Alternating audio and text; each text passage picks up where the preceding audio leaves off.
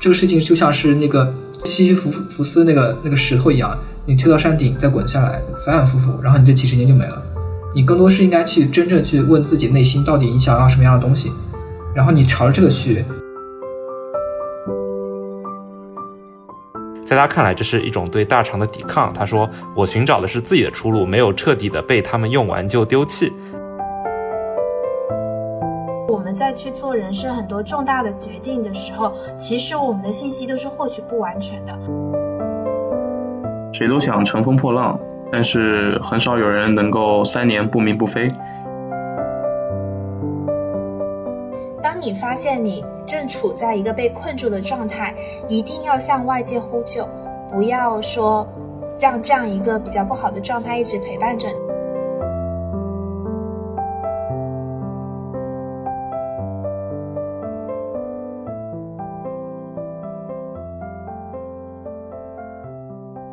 欢迎大家来到由 AHA Club 经验星球推出的 AHA FM 啊，那我呢是即将去大厂实习的萌新 Mark。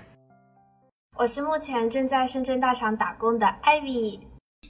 我是已经在大厂打工一年的赵颖。哦，我是呃，也是即将入职的呃二一届的呃，可能说前应届生 Joy。对，大家好。对对对，就这次想聊的话题呢，就主要是大厂实习生嘛。啊，其实缘由是最近看到了一篇十万加的公众号文章。啊，它名字就叫困在大厂的实习生，所以我这次也是以这个作为一个主题，然后里面有对几个大厂实习生故事的一些，呃，怎么说故事的穿插的叙述，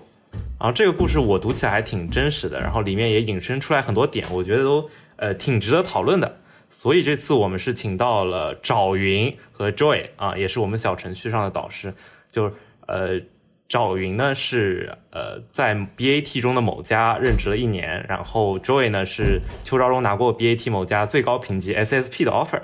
对，所以就是请了不同职业年龄段的嘉宾，然后包括我们的 Ivy 其实也在某家大厂实习，对，所以我们其实今天应该可以把这个话题聊得比较好。好，那我们就正式开始，就是呃我其实第一个是想聊一聊大厂实习的一个怎么说呃光与暗吧，正面和背面吧。呃，因为那篇文章中其实也说到，就是呃，可能有些坏处，一个就是说，呃，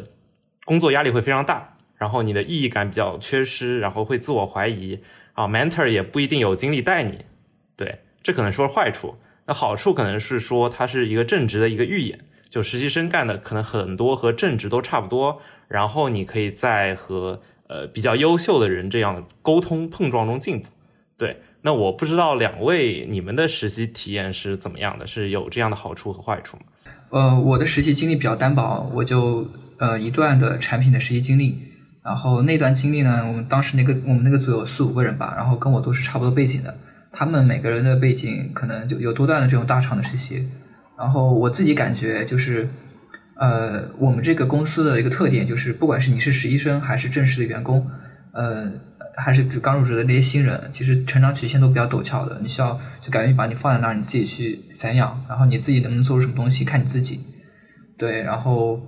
呃，体验来说，学习的确实比较有限。然后如果运气好，看到一个什么机会，然后能做出一些成果，呃，这个还不错。但是好在是我们这个公司，它就是就是暑期实习面试的时候要求特别严格，然后呃，转正率很高。所以你如果没做过什么事情，然后呃，没有什么很意外的东西或者怎么样，其实都没什么问题。Joy 呢？OK，对我我之前的话是在两家公司，我第一段实习是在滴滴那块儿，然后第二段实习是在腾讯。我当时的话，其实我呃整个实习下来，嗯，的可能说感触比较深的，可能是呃当时在滴滴那块儿的话，主要来说还是呃因为我我可能说当时是第一次嘛，所以说其实学的东西非常多。呃，对，然后其实当时完全是处于那种就是非常多的信息量，对，所以说当时其实成长是比较快速的，呃，但是到了是看主观能动性，都不是，是是是，其实其实会有这样子的一个嗯因素在，对。我补充一下，我那个，因为我今年年初的时候不是三四月份开始招暑期实习生嘛，然后我主我也看到我主管他们在招这些同学，然后他们我就跟我有给他们推荐过一些人，然后。呃，总体下来，给我他们给我一个反馈是说，呃，就是不管是暑期招暑期实习还是全职的这些校招生，比较随缘，就是呃这些经历呢看起来都觉得写的挺不错的，就看不出差异。可能就真正聊的时候聊到演员了，可能就就招进来了。然后而且我非常感受一个体验，可能就业没有体，就是不一定有这种感受，就是正式的员工三个月做的事情和暑期做的三个月东西，呃差别非常非常大。就那三个月可能。很多时，很多时候，我的同学可能说连 P R D 暑期的时候都没写过 P R D，所以暑期实习可能对还是属于说你你就该做好该做的事情，然后能不能有一些项目能够做出成果，还比较比较看缘分。所以其实有很多运气的成分在里面，能不能做到有好项目、好机会给你？对，那那比如说怎么样去争取这种机会呢？我觉得 Mark，你去就是那家大厂实习，我觉得你前期也是有一些准备，然后最终拿到了这个机会的，或者说你前期一直在往这个方向看。对，对，是是是是。其其实我觉得就是都是在前面很多时间会有铺垫，然后最终你拿到这个机会，其实只差。可能只差一个面试机会，或者只差一个获得这个信息的机会。嗯嗯，他们本来已经约定好，呃，已经要前面一个了，但是觉得我是南京坐火车过来的，就觉得我很辛苦，还是要给我一个这个聊一下的机会。然后聊了之后，就你聊的比较开心，就就拿到了。对，嗯嗯嗯，对，就是找实习这个确实有有机会在。对，不过我们确实想知道，嗯，就是你，比如说你在这个。呃，某个大厂中这个实习的体验，因为你说你体验比较好嘛，就是你觉得是好在哪些地方？就是包括你上次和我说，你在这个厂实习，你就就是在这个部门，你会觉得有点累，但是不是很卷。嗯，我我挺想知道，就是你为什么会这么说的？嗯嗯，我觉得不一定部门，因为部门还是一个比较大的范围。其实你最频繁接触的就是你们组的那几个人。和你呃，就是你的上下游，然后我觉得我累而不卷的原因是，呃，就是累，首先是其实是身体上的，因为一般的互联网大厂，它的工作时间都比较长，嗯，包括很多大厂它有大小周嘛，就我我们厂虽然我司虽然没有大小周，但是周一到周五的工作时间还是比较长的，然后会觉得呃，对身体来说，嗯，会是一个压力。但是其实自己也有在调节，比如说去上一些公司的健身课，或者是说每天回家会花二三十分钟稍微锻炼一下，不然会真的觉得身体撑不太住。就是这个累主要是身体方面的，而不卷是什么意思呢？就最近很很流行一个词叫内卷嘛，大大致意义就是无意义的消耗吧，对我我自己的理解。然后为什么觉得不减？就是我觉得我自己认同。自己在做的事情是有意义的，是有价值的，然后自己也有呃学习到很多东西，对，然后包括你和你的上下游去沟通交流的时候，大家都是以一个我们怎么样帮你把这个事情做得更好的态度，一个姿态，而不是一个这件事情是你的事情，不是我的事情，我们的边界要画得很清楚，就是这个事情你你自己想不会的，就是。包括呃，也也是产品，我我也在从事产品相关的工作。像我跟我的开发去对东西的时候，他总是会从他的角度给我去提很多的建议。因为我加入这个团队时间不是很长嘛，包括我对历史的一些变革，或者是说当时这么做的原因不是很了解。就我每次会问他一个问题，他会延伸出来很耐心的给我讲一串。我觉得就是帮助我在。对，帮我在比较短的时间之内能熟悉整个全局，能更好的去做呃我的决策。但我的决策其实也是帮助他的，因为他要帮我实现嘛。就是他会以一个利他的方式来去思考这个问题，而不是利己的方式。对，所以会觉得比较舒服。嗯，这么好的同事其实还挺难的。对，其实哎，这边我可以说一下，就是 Ivy 告诉我过我一个算是一个面试的小技巧，就是面试的最后。呃，你可以问组内，就是问问 HR 或者问那个 leader，就是问组内什么时候上次聚餐是什么时候，对，因为什么而聚餐，然后这个是一个可以，或者你可以问就是他的频次，就是你可以知道这个组内的关系，包括上下级，包括呃，可能也会和开发之类的，对。如果就是刚像艾比这么说，就是大家都很 nice 的话，其实嗯，实习的体验就是不会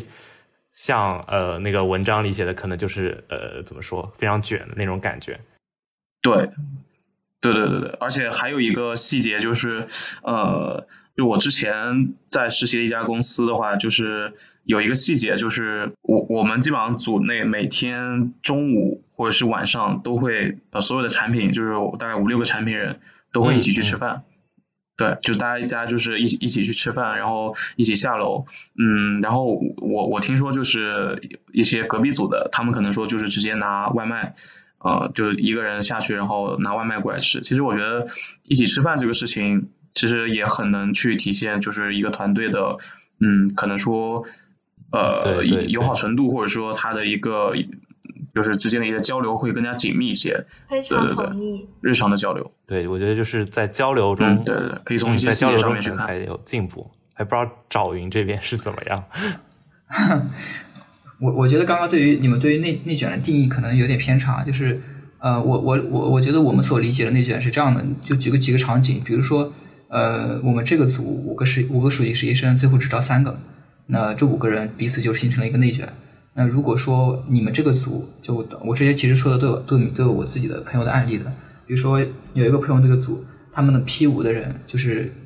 他他的那个同那个朋友在阿里，然后他这边 P 五的人可能有三四个，然后每一年晋升的资格可能给 P 五的只能有一个，所以呢，他们三个人彼此就很内卷，他们就得呃，就是跟同样的人之间会形成一个竞争。那比如说我还有个朋友那边，他们在他 然后他们的产品的数量。比开发的数量还要多。一般来讲，产品都是比开发少很多的。你像我这边的话，产品三个人，开发十五个人，就一比五这样一个比例。但他们那边产品比开发的人数还多，就使得很多需求排不上。这种情况下，就不是 P 五 P 五之间了，而是你所有的产品之间彼此有形成内卷。所以刚刚安慰其实提到了这个这个卷里面，其实没有没有任何卷东西，因为那个都是你的协同方，协同方是要一起做事情的，彼此不会有些利益的冲突。嗯。嗯嗯，对，就是刚刚其实说到一个坏处，就是 mentor 不一定有精力带你，但是如果他有精力带你，或者你身边的人有精力帮助你，我觉得这还挺好的，帮你快速上手。哎，对，刚刚其实提到一个叫意义感，就是我我不知道两位嘉宾，就是你们这个就在实习中有没有感觉到这种意义感？因为 Ivy 他是在实习中感受到了，就会不会出现那种呃，比如说什么改个 button 改改改十几篇之类的？啊，有，而且非常深刻。我就是我第一次在滴滴那块儿，呃，就是我我我当时就是产品小白，什么都不懂。然后我当时那个第一次进了滴滴，然后滴滴还算是比较大的公司。然后我当时做的还是偏 C 端的，就是直接在那个滴滴的那个 App 里面去做一些功能设计。我之前做的第一个需求，嗯，它是一个呃用户的一个账号交互，对，那么整整个一个流程。呃，里面的一个页面，还有它的流程，还有它的一个功能细节，是我去呃主负责的。然后这个功能现在还在滴滴上面，呃，应该我我猜的没错的话，现在还在上面。对对对，对，就是。然后我当时就是告诉别人这是你做的。对对对对对，我当时就是做完了，然后呃，我就我就偷偷发给朋友我说，哎，你来体验一下，你看一下这个怎么样？当时就是感觉就是非常的呃，有有一种什么呢？就是感觉自己做的事情和呃滴滴。这个 app 所连接的可能说呃几几千万的用户，嗯，就是触达上去了，就就感觉你自己做的事情虽然说也比较小，但是你能够影响到三千多万的用户，他们都能够去有可能会接触到你的一你的一个功能，那么实际上你就会感觉这个就是你你确实是站在公司的这么一个可能说巨人的一个肩膀之上，然后做了对社会。啊，我我不说有有有正向影响，但我是说有影响的一些事情。对对对，所以我当时我是这么想的，我就觉得，哎，这个时候是有意义感。哎，对我突然想提个问，等会儿等会儿找你再说，就是就是因为这种 app 它是越来越完善的，就比如说你现在已经把这个东西做好了，那其实越到后面，无论是实习生还是正职，就他们做的会越来越少，就是之后的实习生可能就已经不会做这种比较稍微大一些会影响。影响力范围比较广的功能，他们可能只会改一些很小的东西，对，对吧？是不是这样？呃呃，其实我当时我做的那个入口已经非常的深了，就是对，就是如果如果我不我不跟我我的朋友说你怎么进，可能呃几千万个用户滴滴用户里面只每天只会有几百个或者是。呃，几十个，或者是对对对，就是非常少的用户，他每天才会接触到那个流程上面去。嗯，基本上大的框架应该都是定了，大框架上面只能做一些细分的一些优化，但是也不排除，比如说，呃，之前比如说滴滴改版，对吧？它它有一次它是把整体的一个页页面 UI 全部做了一下改版，呃，这个可能是从公司那块战略上面去推下来的。嗯嗯。然后的话，那就根据这个战略要求去做一些相应的呃，可能说页面的一些重构。那这个时候其实就有活有活干了，对，有活干了。呃，这个时候有可能说呃，你是网约车那块的同学，那呃，你可能就可以做到，因为因为这个也其实也看，比如说。嗯，滴滴这家公司，它对于实习生它的一个嗯能力要求，对对，那其实滴滴那块对实习生的要求还是比较的 open 的，它不大会把你当做实习生来看。OK，那还还是没有想象中的那么那么呃叫什么绝望吗？还是啊啊还是有机会有机会的，大家呃大家多大家多充我我有一点点想补充，就是刚才 Mark 问的这个问题，我觉得有点像是。引申出来另外一个问题就是，你是愿意去成熟的业务，还是去新的业务？因为，因为你刚才那个问题是不是，呃，比如说你成熟的业务，你你好像你做掉了一点，剩下的之后的人能能做的空间就会少一点。我觉得确实是存在这个问题的，因为一个很已经很成熟的业务，它更多的是做一些修修补补或者是维稳的工作嘛，包括。可能这一个成熟业务的团队也不太会往里面去投入新的人力，就可能黑抗也比较少。而另外一块儿可能是大厂在尝试的新的业务，就像比如说今年的社区团购，可能很多大厂都在尝试这一块，也有很多的这个职位空缺。然后你如果进去的话，你能够在短时间内有很多的机会可以去做很多的尝试，去验证你自己的想法等等。也是不一不一样的一个方向吧。嗯嗯嗯，赵赵云这边的，嗯，对，就一一开始提了说，嗯，上了一个功能，呃，很激动。我觉得这这是很多人想做产品经理最开始的一个初衷，都是想说能够有什么功能上去了，很多人用。这个这个应该都是呃，算是一个影响力吧。就是这也是当时我自己也特别让我兴奋的东西。然后我我那年暑期实习的时候，呃，唯一一段暑期实习经历，那段经历里面。我也在一个就是可能几百万 DAU 的这样一个平台上上线一个功能，那个东西也让我兴奋了很久。但是真正入职之后，就发现这个事情可能呃慢慢的也就习惯了，就不会不会太轻易的被这样的东西呃有一些波动，因为上的功能实在太多了。然后回到你们刚刚问的主要一个问题，就是呃我觉得分两点，第一个是判断，第二个是抓住机会以及等待机会。呃，说判断这个点是说。呃，我我能明显感觉出来，我那一届以及下一届的很多同学，他们在寻找公司和寻找部门的时候，很在意的就是自己的成长性。那确确实是那些呃大公司的新业务，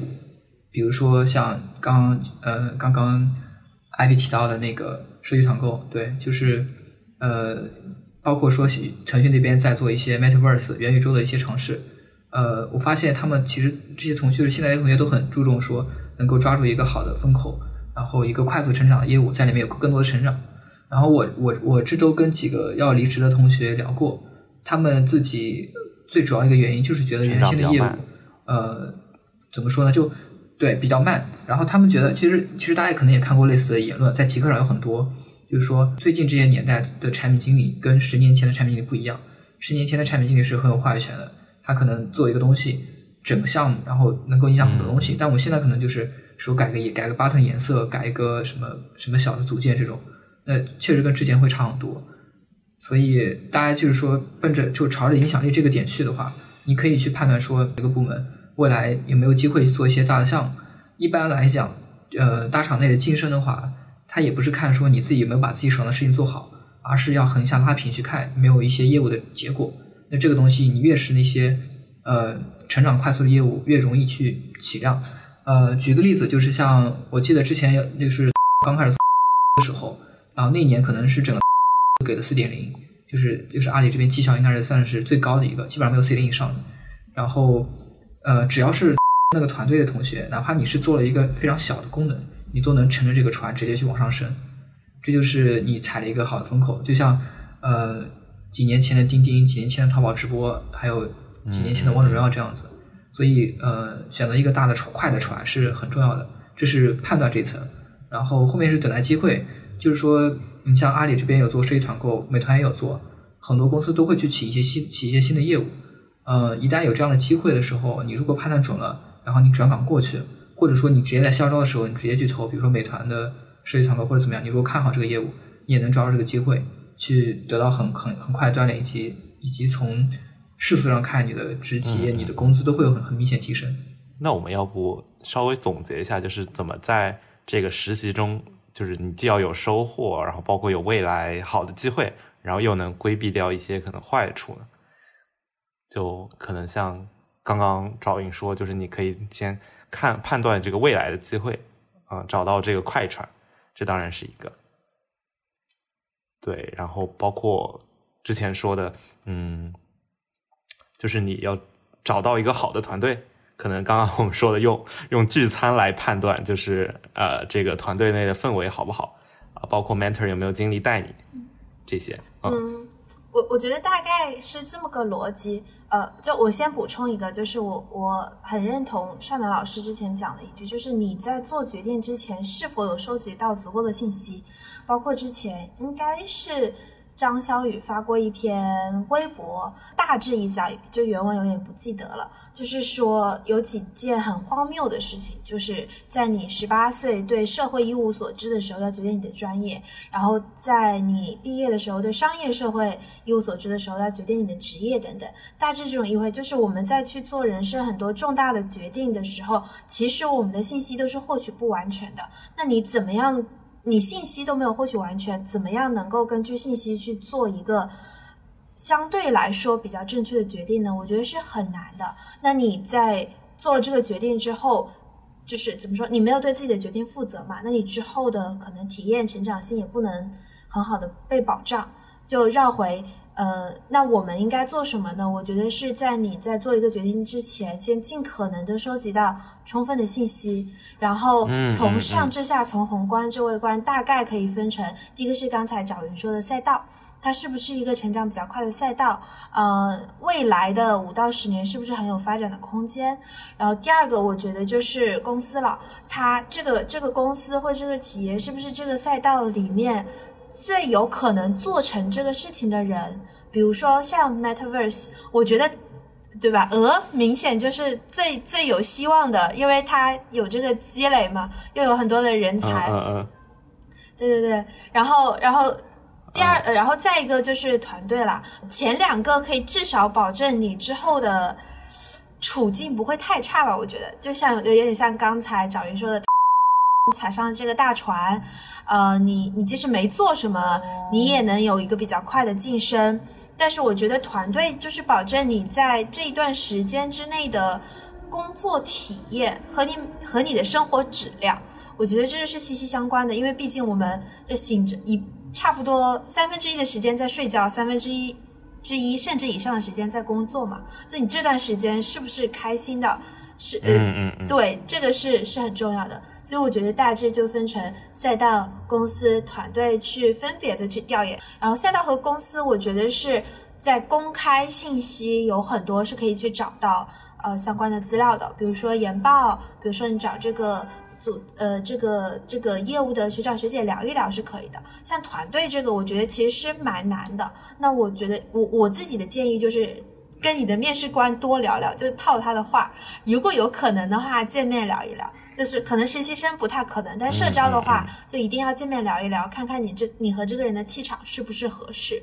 然后也可以正面侧面的去问一些呃和他共事过的同事啊、朋友啊，但这个就更难了。对，但是我们我们自己的 AHA Club 经验星球这个平台，其实就提供了一个很好的呃收集信息的一个渠道。对，因为基本上我们所有大厂的呃，基本上大部分业务都能找到对应的人。好，哎，找找云有什么要补充的吗？嗯，挺好的。就嗯，我觉得大家都会面临这个选择。嗯，我可以有一个小的建议，可能会有些人会遇到，就是我当年在一家公司实习的时候，我没有去选择转正。而是选择，因为我知道这个这个部门在未来就是确实已经到了瓶颈了，呃，所以我选择去呃联系了，就是我在这家公司，我通过这家公司的前辈去联系其他部门，我感兴趣的部门，这个事情是非常容易的，所以我当时做一个就是在很多人看来比较比较冒险一个决定，就是我没有去参加转正答辩，而是去了另外一个 BU，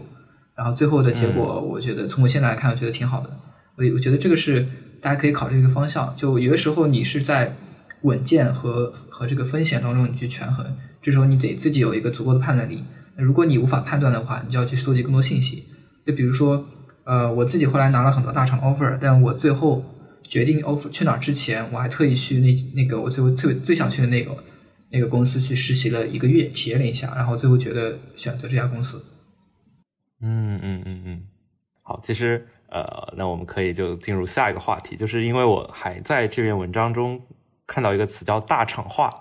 啊，虽然他没有做特别明确的定义，但我觉得这个词还挺有意思啊。他当他那边是说，就是可能在实习阶段，就是呃被工作占满，然后没时间思考一些呃比较终极的问题，然后被组织推着推着走啊。不知道就几位有没有体验到这种大厂化的一个过程，就在实习中。啊，呃，那我先说一下吧，就是我觉得实习的时候还好，我我甚至说我那就是那年实习的时候，我们五个实习生，呃，HR 都让我们早点下班回去，就 是这样一个情况，这可能不不一不一样，但是我我那时候当时有些在微信的朋友，他们可能下班就非常晚，所以这个是因人而异的，就呃，我倒觉得是正式入职之后，大家情况都一样，就实习的时候可能会有一些差异啊，毕竟可能不同公司对实习生的这个。呃，期望和什么都不一样，但是正式入职之后，基本上大家都是被推着走，就没有时间去思考。你像你可能九十点或者更晚的时候下班，你整个人很累，你就回家想躺着，然后可能就没有时间去思考之外，就是你做的事情之外的东西。这个确实是非常常见的一个东西。嗯嗯嗯嗯嗯，对，其实我我就想到，可能因为之前也其实和很多在职的人有有接触，就是我会发现大家。呃，除了刚刚说没有时间以外，就是你会陷入到那个大厂那套体系里面，就是就是你会只想着 OK，我我怎么样做才能升职加薪，就是就是你脑子里可能就只有这套东西了，而没有可能跳出就是 out of the box，就是跳出这个盒子去思考的这个能力，尤其是可能还需要还房贷啊，或者是呃拿了大厂贷款，就基本不敢乱搞了。嗯，是的，而且大厂有的时候他会用各种方式去把你。呃，圈住，比如说给你更多股票，然后股票可能分几年兑现，通过这样方式，嗯，让你去觉得你尽可能在这边待着，因为大厂就希望你不要不要去想一些奇有的没的，而且你把手头工作做好就行。嗯嗯嗯嗯。哎，Joy 有没有体会到这种 怎么说大厂化的过程？呃，有吧。我接触了一些就是在大厂的同学，就是他会去。刻意的去，也不是刻意，他会去，就是呃，会去主动去抵制这种被大厂化的这种趋势，呃，然后怎么去抵制呢？就是，嗯，其实我觉得比较核心，我觉得观察到的一个点就是说，他们会始终保持好奇心，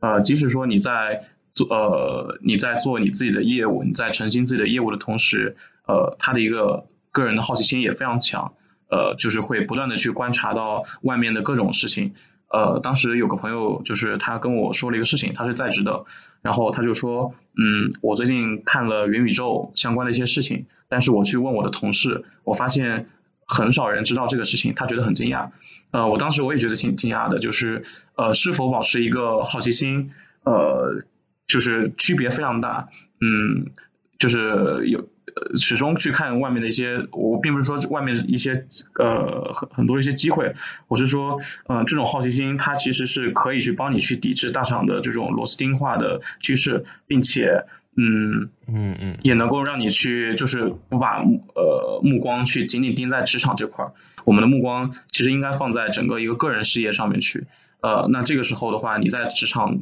的。只不过说他只说他只是说你在大厂这块去，呃，我可以理解为就白嫖大厂的一些基础设施，所以说我们不能说被牵着鼻子走，我们一定是有我们自己的一些想法，对，哪怕说他确实会有一些规章制度，我们有些时候不能呃去触碰，或者说不能去违反，呃，但是我觉得初心还是要保持，然后好奇心这个事情就是它能够去不断提醒你外面有更大的世界，啊，外面有更大的世界。呃，然后，嗯，对对对对对，然后有了好奇心之后，后面后续的事情都好办，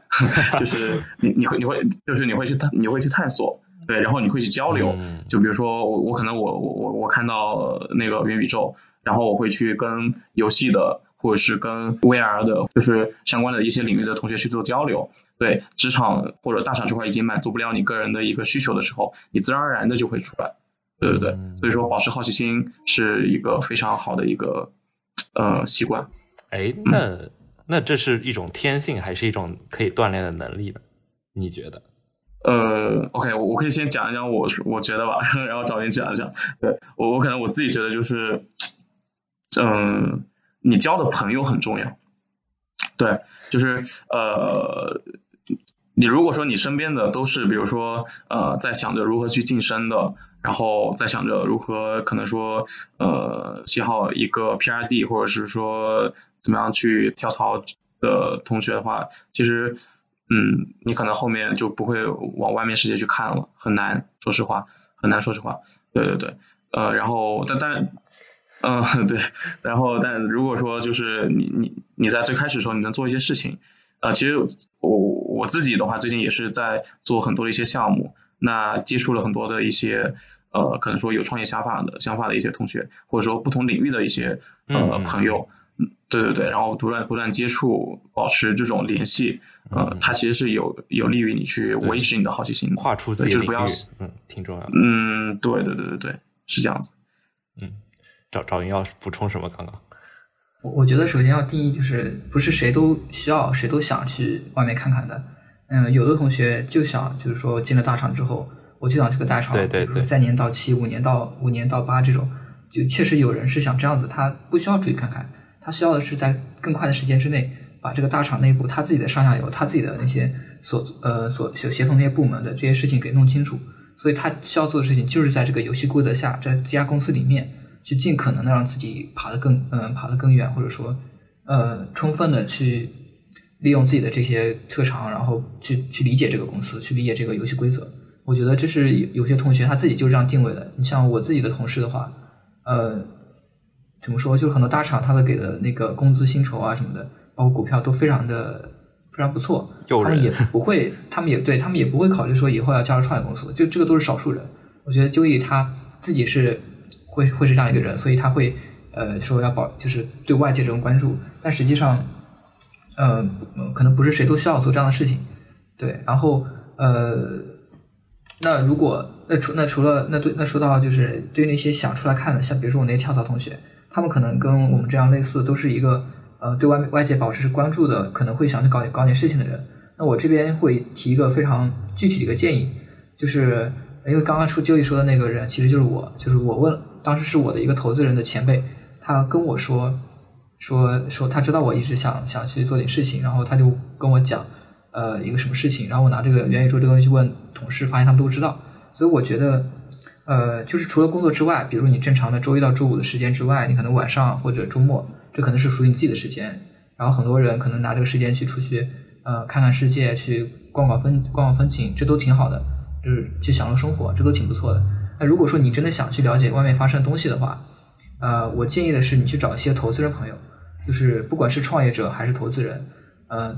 创投圈这些人，他们基本上了解的这些东西都是。呃，这个时代最前沿的，然后最新鲜的，你跟他们聊，就你就发现，呃，整个投资圈这边，Metaverse 这个概念都已经很火，但是互联网这边的人好像基本上没有人知道，所以你可以去多了解一些，可能还是游戏圈知道的多。嗯，对，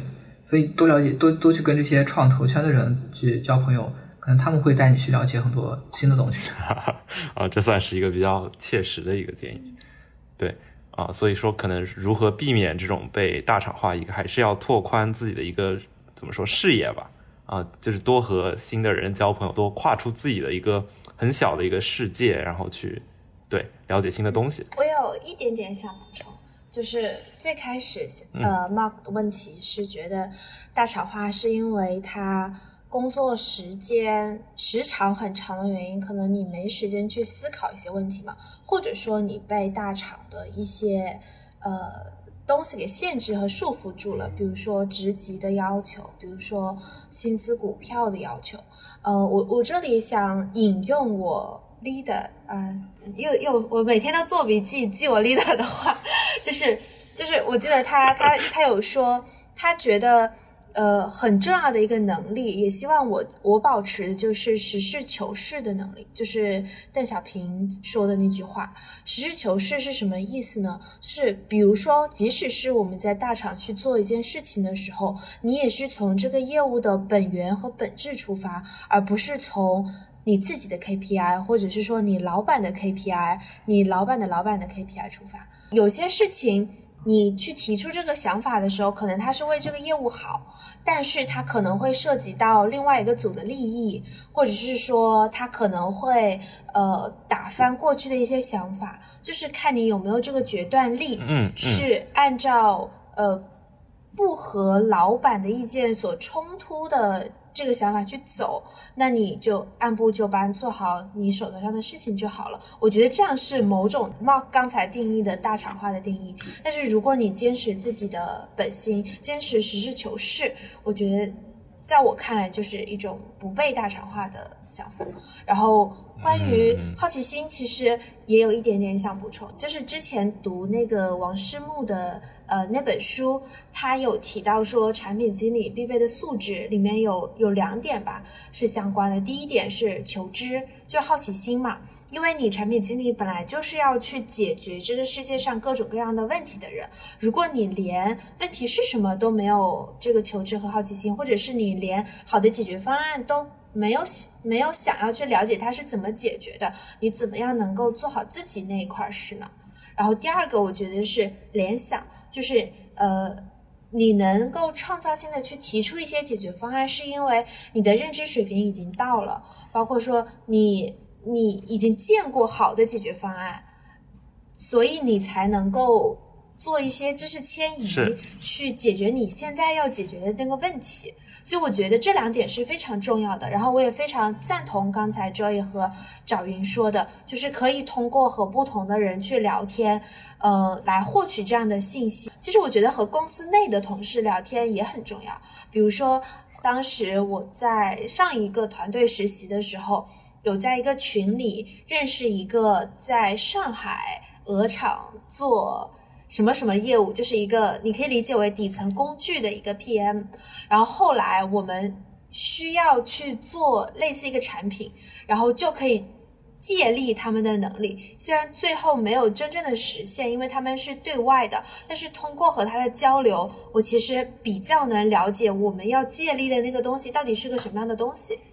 对，所以我觉得这也是潜呃潜在的未来的不同的机会吧。所以是我觉得就是保持一个开放的心态，然后去接受不一样的东西，然后在将来的某一天可能会用得到。对，啊啊啊！哎，我突然实事求是那个，我会突然想到呃，网飞的那本书啊，就是就是 他们包包括他们说，就是给一些销售的工资的时候，他们不会按绩效。呃，他们会只给这个固定的薪资，直接给固定的薪资。就是说，你如果按照这种呃 KPI 来的话，很可能你就呃就是着眼于一个上级可能在一年前或者几年前就制定好的一个目标，对，然后你按照这个来，但是就是你不会为整个公司或者整个业务的事情去思考。对，可能就是这可能就是一个实事求是的一个，算是一个呃，在另外一本书有一种解读吧，可以算是。就是一种长期主义的一种想法，就是你真的是不是 own 这个业务或者 own 这个产品那种感觉，呃，和你是为了一个绩效 KPI 去做这个是完全不一样。OK，对，那我们就是其实还有一个问题，就是说，呃，我我这边写的是科技公司还是厂？就是厂这个词虽然是一个戏称，就是是不是也反映了一些事实？包括刚刚其实找云就讲，呃，就是你会做很多很多这样的功能，那是不是有点堆人力的感觉？或者流水线的感觉，而不是真的像呃科技的创造性公司一样。对，我不知道你们是怎么看的。呃，你说到这个名词，其实我倒没有认真去想过这个名词为什么叫大厂。你这么一说，确实有那么一点感觉，就是呃厂嘛，就是大家都是工人，是工人。其实呃对，确实在确实在我们这个做的事情中，确实发现，尤其是你刚入职的人，你进来的时候，你更多的去做执行的落地的事情，不管你什么背景。你校招进来，比如你去去阿里，他都是 P 五，都都是差不多一个级别的人。然后大家做的事情，你不会是有决策权的，很多事情都是上面呃一层一层 OKR 拆解下来之后到你手里，你要做的事情，那你就得做。呃，你是受业务驱动的，或者说怎么样？就你你很难去有自己的，你自己的空间很小，它更多是像是一个给你一个大的命题，你在这个命题下面你去发挥。那我我甚至觉得，其实我做的事情在这边已经很独立了。但我也会觉得，我对于这个公司的重要性目前来看还没有那么高。就我可能做出一个做一个东西有八十分，另外一个人进来可能七十五分、八十五分都差不多，谁都我我是很容易被替代的。嗯嗯嗯嗯嗯，替代性，对这个就是很很厂就是厂的那种工人的感觉，就是好像我都是流水线上的啊，其实没有什么特别创造性的东西，可能会觉得。是的，我我其实非常赞同找云刚才说的，我觉得大厂，呃，这个场会让我们有一种螺丝钉的感觉，但是我并不觉得它是一件，呃，不对的事情，因为我觉得它一个组织能发展到这么庞大，它就是要去设计一种机制，让每个人都可以被替代。如果某个人不能被替代的话，那万一这个人走了，这个组织不就运转不下去了吗？所以，我是觉得，他这个组织设计就是要求很多人是可以被替代的。对，这个是从公司的这个角度出发，他要活下去嘛。然后，我觉得从个人的角度出发，首先我们要认清这个事实，就是要降降低一些预期。你预期过高，可能就失望比较大嘛。但你如果有这个预期的话，你可以想想，在这个预期之上，你能从大厂带走什么。我也在思考这个问题。首先是这个大厂是带给你很多的资源的，这个资源可能是你去一个小公司很难接触得到的。比如说，你这个内外部的合作伙伴。呃，我我举个例子，就我在上一份实习的时候，呃，是做的电商相关的事儿，然后我当时就能直接对接到国内几家最大的 SaaS 服务商的，大概是总监级别的人。就是我能直接跟他们对接到，因为呃有一些业务上的合作，这个我觉得我在一个小厂就是很难很难对接得到的，对，呃，然后这一个是一个是资源嘛，然后包括包括我可能和他认识了之后，也会有一些忧伤的交流，然后也能把怎么说把公域转化成私域，套用现在 这个比较流行的说法，天对对，成成了我我我自己比较。有在一直保持联系的朋友，然后，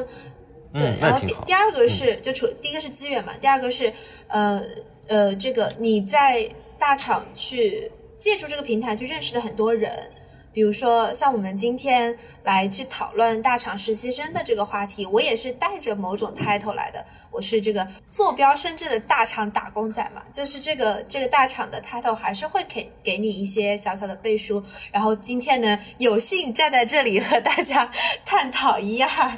对。然后再一个，我觉得很重要的也是和在你和的日常工作中。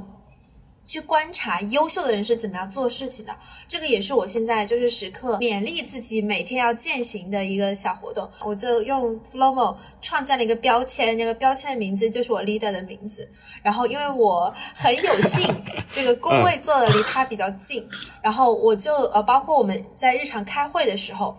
然后我就。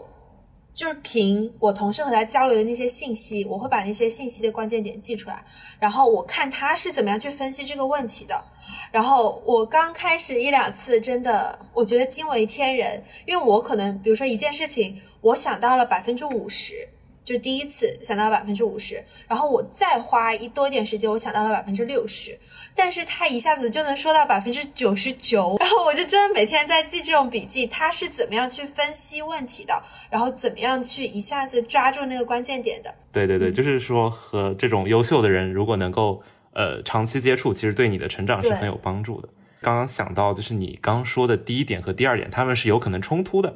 就是你可能会有一些资源，就你刚刚说就是把。呃，公寓的这对接人，然后变成你私域的一个好朋友，就算是一个资源啊。但是可能第二点，你又会说，呃，就是他们有一算是有个光环，就是很多人其实，呃，他脱去了这个光环以后，呃，就是他可能就是没有什么资源积累。嗯啊，那其实我觉得这种人还是就是就可能就是三十五岁，然后被裁员，然后也不知道该干什么的这样的人，我觉得这个可能还是要注意。对，嗯。我我自己的体验啦，就是我觉得能认识是借助大厂的光环来的，就是能有机会和这个人认识，但是能不能把它转化成私域，其实是靠你自己这个人来的。就包括你在和这个人沟通，你们俩你的真诚的程度，包括你如果之后，呃，想要借助他的资源，当然大家都是利益交换嘛，就我能给你带来什么，可能只是大家因为都在做同样的电商的领域，可以去呃一起看一下这个行业未来的方向，这样。就是刚刚 Mark 有讲嘛，就是为什么大厂，呃，觉得说最近大厂可能说没有做什么太多创新，呃，其实我们可能说反就是往往回去想，可能近三年，呃，在互联网这块真正的创新是什么呢？嗯，我觉得很难讲啊，就是我就是我觉得可能短视频是一个，但是社群团购是吗？其实我我我不太确定，它可能只是商业模式上的一个创新，对，呃，然后。我其实认为是这样子的，就是，呃，就这这个就跟我们去做一些呃，就是很很科研性的东西，和我们去做一些商业性的东西，它的一些区别。呃，实际上来说，作为一个企业，它肯定是由商业去做去去做出发的。呃，就比如说，嗯，比如说可能说四呃四 G 或者五 G 这种网络的流行，然后导致说短视频这个呃这个这个这个。呃，媒这个载载体它可能有一个呃大规模扩散的一个可能性，就是网速够快了，对，然后完了的话，基于这种技术，完了去研发出这种呃可能说短视频这个题材，然后去引爆整个的一个呃互联网线上，然后最后可能说字节跳动它凭借这个短视频这个题材，那么它以因因为因为短视频它的商业化能力足够强，所以说它凭借这个题材，它它它的一个商业化模式能够跑通，所以说它这家企企业它就起来了。对，然后那其实后续它要做的是什么呢？其实他后续呃，当然我我我这只是我个人想法，不代表说字节它到底未来想怎么做。然后它后续呃呃，基本上围绕它的短视频再去扩展它自己的一个嗯能够去呃拓展的一些事情。那就比如说把社交去做好，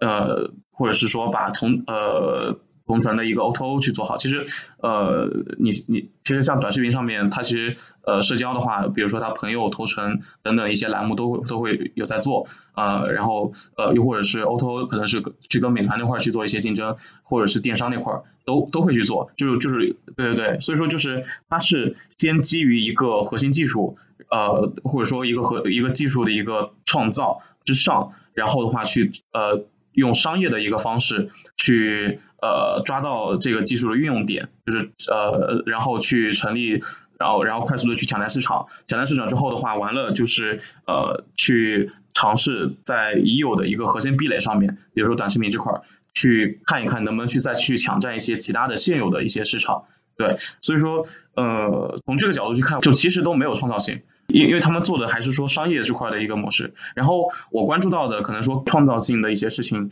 呃，比如说，嗯，最近比较火的第四范式，呃，他在做的，他呃第四范式，他他他他当我当时关注到他去呃做就是通过红杉领头的一家啊，对对对，红杉领头的一家公司，然后他去用深度学习去给银行去做呃整个的一个流程解决方案，呃等等一些事情，就是他是完全以技术导向。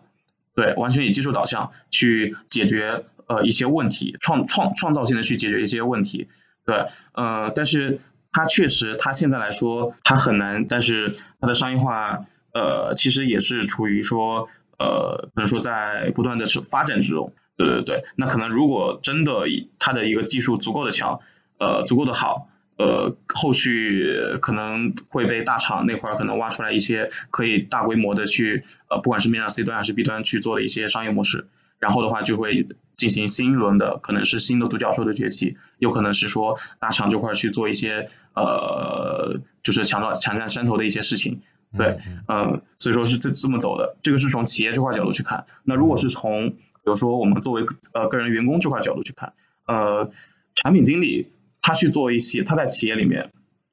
呃，他他他能不能做一些创创造性的事情呢？嗯，我觉得是呃完全可以的，对。但是其实又非常难，因为呃，其实其实我最近几年就是大厂的招人的标准，其实都是越来越往往往上走的嘛。就是呃标准呃不管是说你的实习经历也好，或者说你的一个个人背书也好，都往上走。他招招招募越来越多的一些。相对优质的人才，然后去帮他们去想方案，就是呃，实际上来说能，但是能做的就是基本上都已经被构思完了，不然公司为什么招我们呢？对，就其实为什么要聊到这个？其实也是一个，嗯，算是一个字节的朋友会和我们讲，就是比如说抖音会做本地生活，然后就是基本上就是，呃，类似于照搬美团的模式，或者你大家可以想滴滴做共享单车，包括腾讯做短视频，就会你会感觉现在的大厂创新其实很少。那其实 Joy 说的，呃，我会有种感觉，就是对于一个商业公司来讲，呃，做这种呃照搬别人的模式，然后用自己的优势，比如说流量，对吧？这种去做这个已已经验证的模式，这对他来说是在商业上来说非非常 make sense 的，啊，就是很很容易就做变现之类的，啊，对。但是如果你说创新搞技术，那其实有点类似于风险投资了，那那就是有风这么大的风险谁来担？对，那可能就需要一个谁谁来做这个决定了。对，但但大的企业的话，基本上他也会去自己去孵化。就比如说自己有 AI，就大家应该都有 AI Lab，对，对对对，基本上也会去投入一些做一些风险投资吧。对，就是你说的，会去往往上面去投钱去做。对，哎，然后这边其实讲到这个厂，我也是想到，呃，之前少南和我们和我们线下聊的时候讲过一个产品经理，就是说，呃，产品经理的决策可能一年关键性的真正起到作用，其实也就一到两个。啊，所以可能大家像在工厂一样的这种忙碌九九六，呃，可能只是在缓解焦虑。对，就是包括可能好像是说张小龙在冥想冥想的时候想出拍一拍这个功能，然后甚至包括我们之前有一期播客节目，就是有一期什么呃放弃百万年薪的游戏策划，他也讲就是他会当他有个呃业务没有讲想清楚的时候，他其实会请假，然后把这个东西想清楚再去做。对我就会想就是让它变成厂。让这种科技公司变成厂，是不是就是大家都太焦虑了？然后你不停的上功能，其实是在缓解这种焦虑，而不是把这种呃把业务想清楚，做一个更好的思考。哦，不知道大家是怎么想的？可能也是新的一种内卷吧。我我当时有不同的看法，我觉得是因为大家站的高度不同。就是少男他是站在首席产品架构师的高度，然后我们是作为大厂 萌新打工仔的。高度，就是像这种关键性的产品决策，你确实需要花很长的时间去想清楚。相当于是他们是指方向的人，然后我们目前可能工作一两年、两三年的人还是前线的小兵，就是将军指哪我们打哪嘛。所以我觉得是因为大家站的高度有所不同。像呃，我我之前之前实习的几家公司，他们这种大的老板是不会九九六的。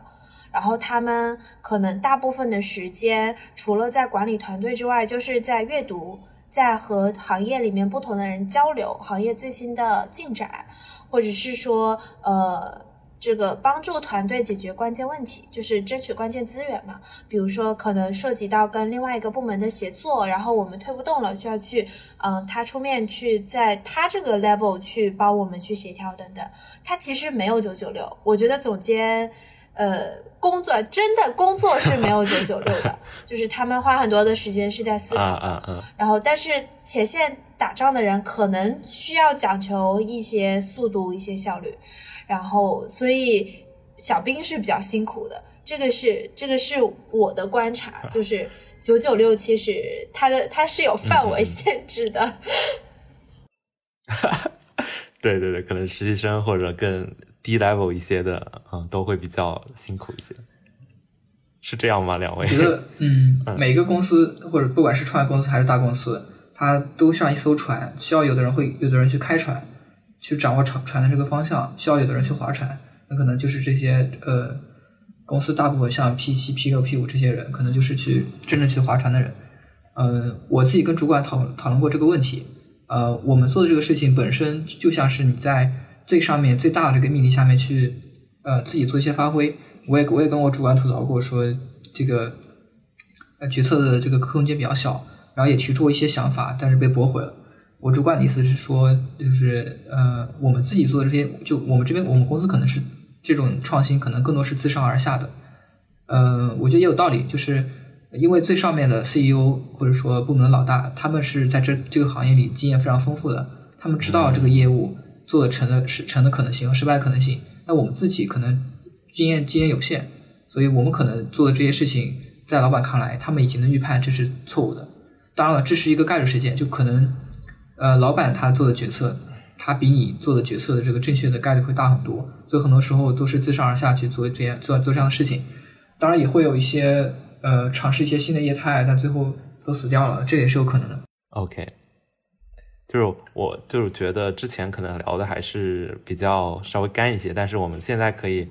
也讨论一些比较虚的话题啊。我觉得这个文中有两个地方可以一起谈啊，一个是开头说的逆袭，就是开头他那个故事里面是一个二本同学，然后进入大厂的一个故事啊，他认为这是一种逆袭。然后一个是最后他有一句话叫什么“人生的终点是大厂”，对啊，我觉得这两者结合其实反映了嗯怎么说一种。可能很多学生，包括可能之前我也会有一种价值观，就是你在呃这种值得追求的人生，应该是从比如说一个比较初中，然后到很好的一个高中，然后再到一个顶尖的大学，然后再到大公司工作，就是我们现在说的大厂，对。然后可能说任何一环失败，未来就会非常的坎坷。就是逆袭的话，就是说你失败以后再重新追上啊，比如说像故事里面从二本到大厂。我不知道，就是两位对这样的一种观念有什么样的看法，或者有没有经历过一个呃类似的一个阶段？呃，我我想到了之前是衡水中学有一个男生，好像那个男生是农村的，然后他在一个什么演讲的地方，然后说这种什么城市什么猪啊什么白菜，我我我我我我听了那个时候感到极度的不适。我我自己也是农村的，但我觉得。就是我觉得这两类人有一种同样的感觉，就好像这个世界是与他为敌一样，然后有很强的这种目的性。嗯，我觉得这样的呃人生过得过于有目的性，过于不够从容。我觉得这个嗯不是不应该是这个样子。我觉得就我自己觉得，就是如果你真要找一个终点的话，说终点是大肠，我觉得这个怎么说？当然了，他自己能自洽就可以。我我觉得这个不应该作为一个终点。我觉得人的终点应该是呃。真正是为自己而活的事情。你比如说我的终点，比如说有的人终点可能是说要去要去创业，去做一些更有有意思的事情，然后去发挥自己影响力。我觉得这个就比说我终点去大厂感觉会更好一点。或者说有的人他就觉得我我未来一个终点就想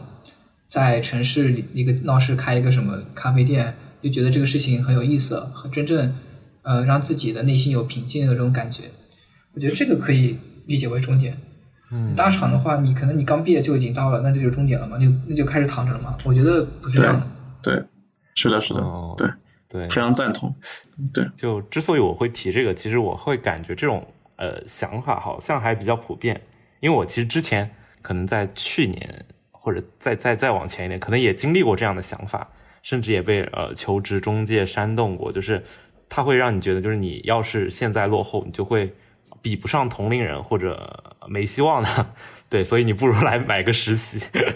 对，就感觉很多，包括就大学可能是比较好的学校同学会比较容易有这种心态，然后怕自己会失败啊、落后啊。嗯、当然，现在包括我会和很多嗯，可能说职场人交流以后，就是和这么多同辈前辈有聊过，你就会你你的心态才会慢慢放平和，就刚跟刚刚赵云说的，你放从容一些。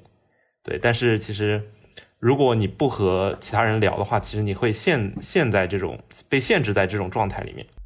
对我之前有参加过陆琪的奇状谈的一个一个讲座吧，我听了他说过一个事情，嗯我当时觉得这个非常，当然很难了，就是他说人不应该去寻找参寻找对比，而是应该真的去寻找自己内心认可的那个自己。对就就像你刚刚说的那个同学，就为什么他们会呃因为自己的出身，然后想要去哪里？他其实更多是把自己跟同龄人对比，他觉得哦，我可能我是个嗯呃二本的，然后我我要我我可能现在落后别人，我最后目的就要去大厂，就要跟大家一样。我觉得这是这样的一个对比，他永远对比不完。当他去了大厂之后，他可能会觉得啊，我是不是要更快的比我同龄比我同样职级的人去晋升？这个事情就像是那个对，就是一个西西弗弗斯那个那个石头一样，你推到山顶再滚下来，反反复复，然后你这几十年就没了。你更多是应该去真正去问自己内心到底你想要什么样的东西，然后你朝着这个去，你就发现你不管是你现在是慢别人还是怎么还是快怎么样，你内心都是很从容的。嗯嗯嗯嗯，对，其实我之前想到我被一个呃，因为我是申请延迟毕业，然后我会被一个大厂的人问过，然后就说你这样的话你会慢别人一年，对，后来我就一开始我还会有点呃，我可能会呃比别人落后一点，但现在就更释然了。对，就是说我只要找清楚，我说我这两年想干什么，我对我自己的呃怎么说未来至少这一段时间有清楚的想法，我觉得没有没有慢和快的这个问题，我走在我自己的道路上。我我 我拿我自己例子说一下吧，就我我的人生一直是不断的推翻自己，对我感觉啊，就我我本科本科读的是生物学。然后读了四年生物学之后，呃，gap 了一年。然后那一年我尝试了像咨询、金融、创业，啊，还有各种数据分析这些各种各样的方向。然后后来也推翻了。然后我研究生读的是生物统计，但是我工作又跟我前面的这些经历都没有任何关系。然后来了一家大厂做产品经理，啊，做的领域是也是比较专的。但我现在呢，在考虑辞职，在考虑辞职创业。然后我做的这个创业方案跟我原来的前面的这些东西都不一样。所以，所以我我感觉就是，当然了，我也在警醒自己，我是不是一个不去懂得去沉淀自己的人？因为我如果现在做这样一个决定，我过去这七年时间，呃，对，八年时间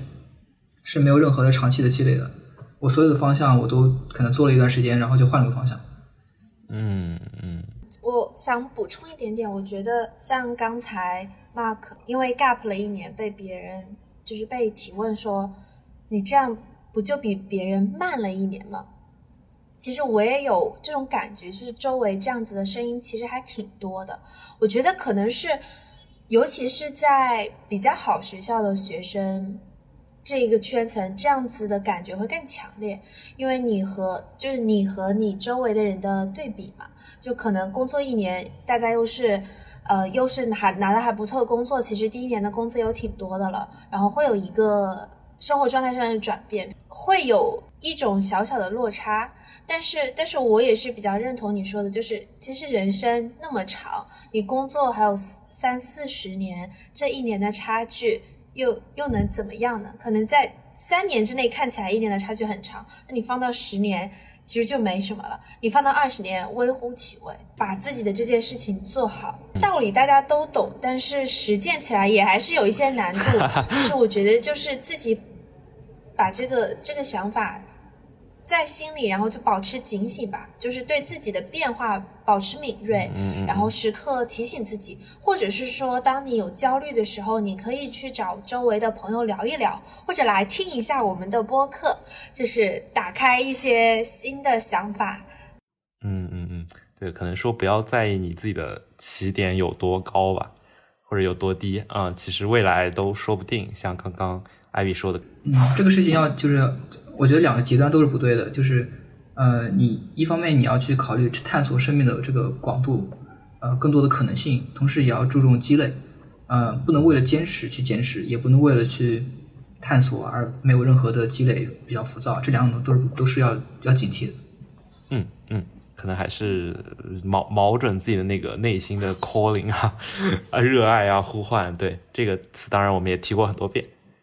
我还有一个想补充，也是刚才听找云和周易的话，突然想起来，就是我也是我其实有认识到自己的一个不足，然后我和呃身边的人交流过程当中，就是我觉得尤其是学校比较好的人，嗯，就是从小到大学习成绩都比较优秀的那一波，其实我会觉得自己会被有一点固定住、限制住。就是因为从小到大一直都很优秀，所以一定要去大厂，就是是很难有那个决心，或者是愿意降低姿态去去一个小厂，或者是说中厂这样这样之类的岗位，就因为你你一直以来的那个轨迹，让你觉得你的选择范围就那么几个，就是最。就是国内最优秀的那几家公司，然后最优秀的那几个岗位之一，要不然就会觉得自己好像不不优秀了，你懂我的那种意思吗？就是我觉得这个这个思 思维是，我觉得我并没有做的很好的，呃，然后但但是我我有我有意识到这个问题，你你你说我现在还我现在就能做出这个选择，说我不去大厂了，我直接。什么追寻我的本心，去一家小厂，我也做不到。但是，但是我觉得这这个东西会会放在那警醒我自己，就是我有没有被自己过往的这个路径所限制住？其实这个也是一种内卷，就我之前对它一个定义，其实就是没有一个退退出机退出机制的一个竞争。对，就是你其实你你你看到，比如说你的一个同龄人，他们去进大厂，然后你你你其实会被裹挟，然后你其实没有退出的一个，或者说这个退出成本很高。就比如说你这个时候你去选择去做创业，或者说不不去创业，你直接你你你你不去工作了，你去 gap year，然后完了你去游山玩水。呃，这个时候其实你对你个人来说其实没有任何关系，但是但是对于你所所处的这个社会来说，嗯，你可能就会受受到这个，你很难退出，对你你只能把这个游戏去玩下去。这个时候就是不断的去内卷，不断的去去做这种没有退出机制的竞争。嗯，所以我是觉得说，其实要有强大的内心，就是你要去找回本我。我之前我遇到一个朋友，他给我非常大的一个呃价值观的，就是击击碎啊。就我后面我跟他聊，然后他的一个梦想或者说他的一个想追求的东西，就是他想让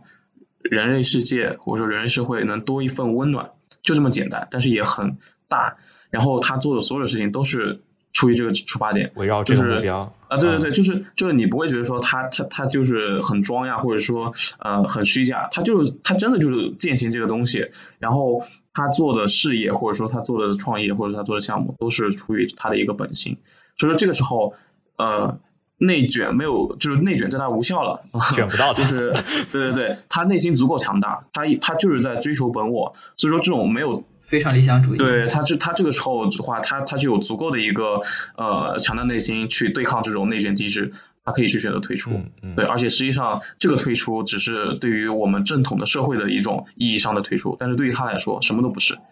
对，这是他的一个选择不不。在意就不会卷，啊就是因为在意了才卷。是因为，人习惯去生活在被世俗定义的那些成功的路径当中。对，没办法所以。你一旦有一天你你出来，你你跳出来了，你内心会突然会惶恐。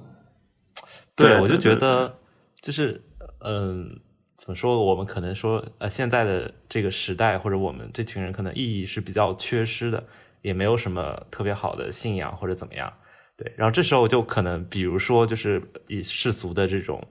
呃，可能说比较金钱的这种来定义你自己的意义啊，这是一种。然后还有就是被现在消费主义，包括很多新消费品，为什么能出来？然后就是它其实你卖的也是一种呃意义感，对吧？啊，这个我们就不展开了，但是就是这么个意思吧，可能。对，这个这个不用着急，就是上次那个呃奇艺创谈的，你也说了，就是你在大厂可以待两年，两不要超过两年，两年之内出来就可以。我觉得没有没有真正在大厂工作的，这句话我都不知道要不要剪掉。就是还是还是要体验一下大厂，你可能才真正知道呃要不要在这里继续待下去，还以及说你你会不会不不能容忍受这边一些事情，想自己出来做事情。所以我就觉得现在待个一两年是没有关系的，不用太着急，想着说我要出来做什么事情是。是是，就是你要慢慢的去对抗，不是说一下子呃内心就能变得特别强大。哎，我还想到，其实就是文中有有一个，我觉得还还挺算是有借鉴意义，就是他们他有个故事叫吴海这个人，他说他的理想没有那么远大，他进大厂就是只想是在家乡呃成家买房。对，在他看来这是一种对大厂的抵抗。他说我寻找的是自己的出路，没有彻底的被他们用完就丢弃。啊，我就觉得这个还是算是一个比较好的一种思路，就是挺好的大厂是为我，而不是我为大厂去做什么。挺好的。对对对，是的，就是为自己卖命，想清楚就行。对，能自洽，能自洽。对，就比如说这边我也举点自己的例子，就是啊、我之前我在面试里面，我我他们问我就是为什么要去嘛，我现在想回想起来，其实是我从我自己的出发，我是有我自己的一个母题在，比如说我想了解呃营销一款产品它比较成熟的方式方法是什么，然后呃包括我现在对组织。这个东西非常感兴趣，因为我慢慢的发现，从做播客的一个经历发现，就是一个人能起到的作用，其实终究是有限的。就怎么能号召更多的人一起啊、发挥这种组织战斗力，为你的这个目标呃，然后就迈进。对我觉得这都是我要学习的，就为了这几个母题，然后我觉得我需要去某某某家大厂的某个岗位去看一看。对，所以我这是我我自己的一个算是一个自自洽的一个逻辑过程我觉。得非常好啊。对，就包括啊，其对，实其实我虽然工作经历还没有那么多，但是也有几次离职经历吧。其实我上一次离职的时候，我觉得自己是花了很久时间才做决定的，就是在小公司的那家，因为我跟那个老板，我们两个是我们两个人把这个公司建了起来，然后我也在里面待了两年多的时间，然后包括这个公司。就是嗯一步一步从起名字、设计 logo、融资、租场地、选办公室、装修办公室等等，所有一切我都参与了。就是我有丰富的情感在那里，包括其实老板也挺好的，从他那学了特别多。我当时在犹豫走不走的时候，其实犹豫很长时间，但我后来想通了，我觉得就是就是工作就是一个匹配的过程嘛，你的需求。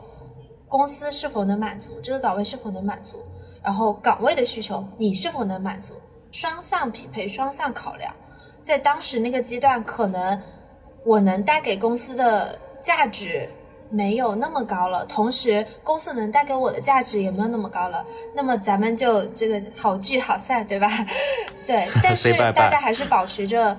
比较良好的关系，因为在将来的某一天，说不定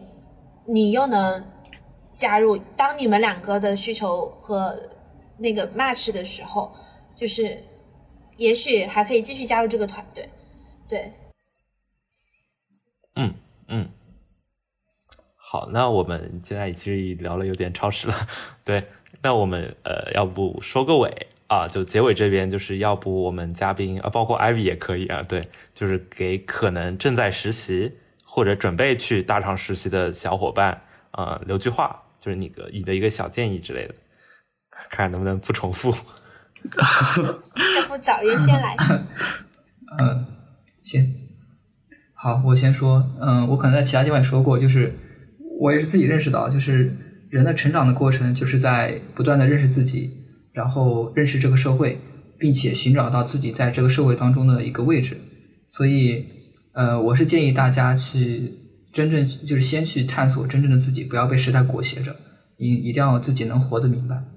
嗯嗯，我引用一下之前木木山说的一句话吧，我觉得讲的也挺好的，就是嗯，他说谁都想乘风破浪，但是很少有人能够三年不鸣不飞。对，那我其实想，其实一个人能够三年去不鸣不飞的话，会有两种情况，一种是去得过且过的一生，对，那另一种是一个。你视视野足够宽广，以至于你能够去分冷静分析每一个机会背后的可能性。那其实这种视野的养成是需要一个水到渠成的一个习惯知识的。所以就是，嗯，也是希望说，其实大厂它不是终点，就希望大家能够保持极强的好奇心，然后去探索和养成良好的人生习惯。对，对我最近把我的微信的个人签名改成了。眼里有星星，心中有江河，也是希望，嗯，共勉吧。就是希望能够做一个呃热爱生活，然后做一个有趣的人，然后呃希望能够为这个社会的进步去做出一些贡献。对，然后呃还有一个比较切实的建议是，可能也和我们今天的主题比较相关的。就是当你发现你是一个在被困住的状态，因为我们今天的主题是困在大厂的实习生们嘛。当你发现你正处在一个被困住的状态，一定要向外界呼救，不要说让这样一个比较不好的状态一直陪伴着你。你要相信外面是有很多人愿意帮助你的，你的朋友、你的父母，也会有陌生人愿意去帮你。所以就不要嗯。太压抑自己，对，然后，嗯嗯，对，就这样。然后最最后一句，如果大家呃想要和我们交流，呃，也可以加入我们的听友群，对，然后大家大家也可以 这个像彼此认识一下，然后也也也可以再交流很多东西，然后包括如果你觉得你是。目前处在被困住的这种状态，也许我们也能给你提供一些帮助。我再补一句，嗯，对，我觉得就是人，我未来就是从现在到未来，很多时候一定还会面临很多很多无数的选择，所以我引用一句一个电影里的一句话，就是在你被一套套完全相反的理论说的无法取舍的时候，那那个让你内心真正感动的，对你来说那就是对的。呃，以及呃，有有句话叫做正确的事情和容易的事情，有些时候不是同一个事情。对，所以嗯，就算是在以后大家选择的时候可以去参考的，你要找到自己内心真正的声音。对，刚刚那句话是来自亏吧？哈哈，好好好，知道你很喜欢亏娃了。OK，那其实我们今天的录制就到这里，那谢谢大家，谢谢大家，好呀，谢谢 Mark，辛苦。觉得不错的话，欢迎分享给你的朋友们。如果想与主播吹水聊天，可以在 Aha Club 经验星球公众号上回复“听友群”，扫描二维码加入。那我们下期再见啦！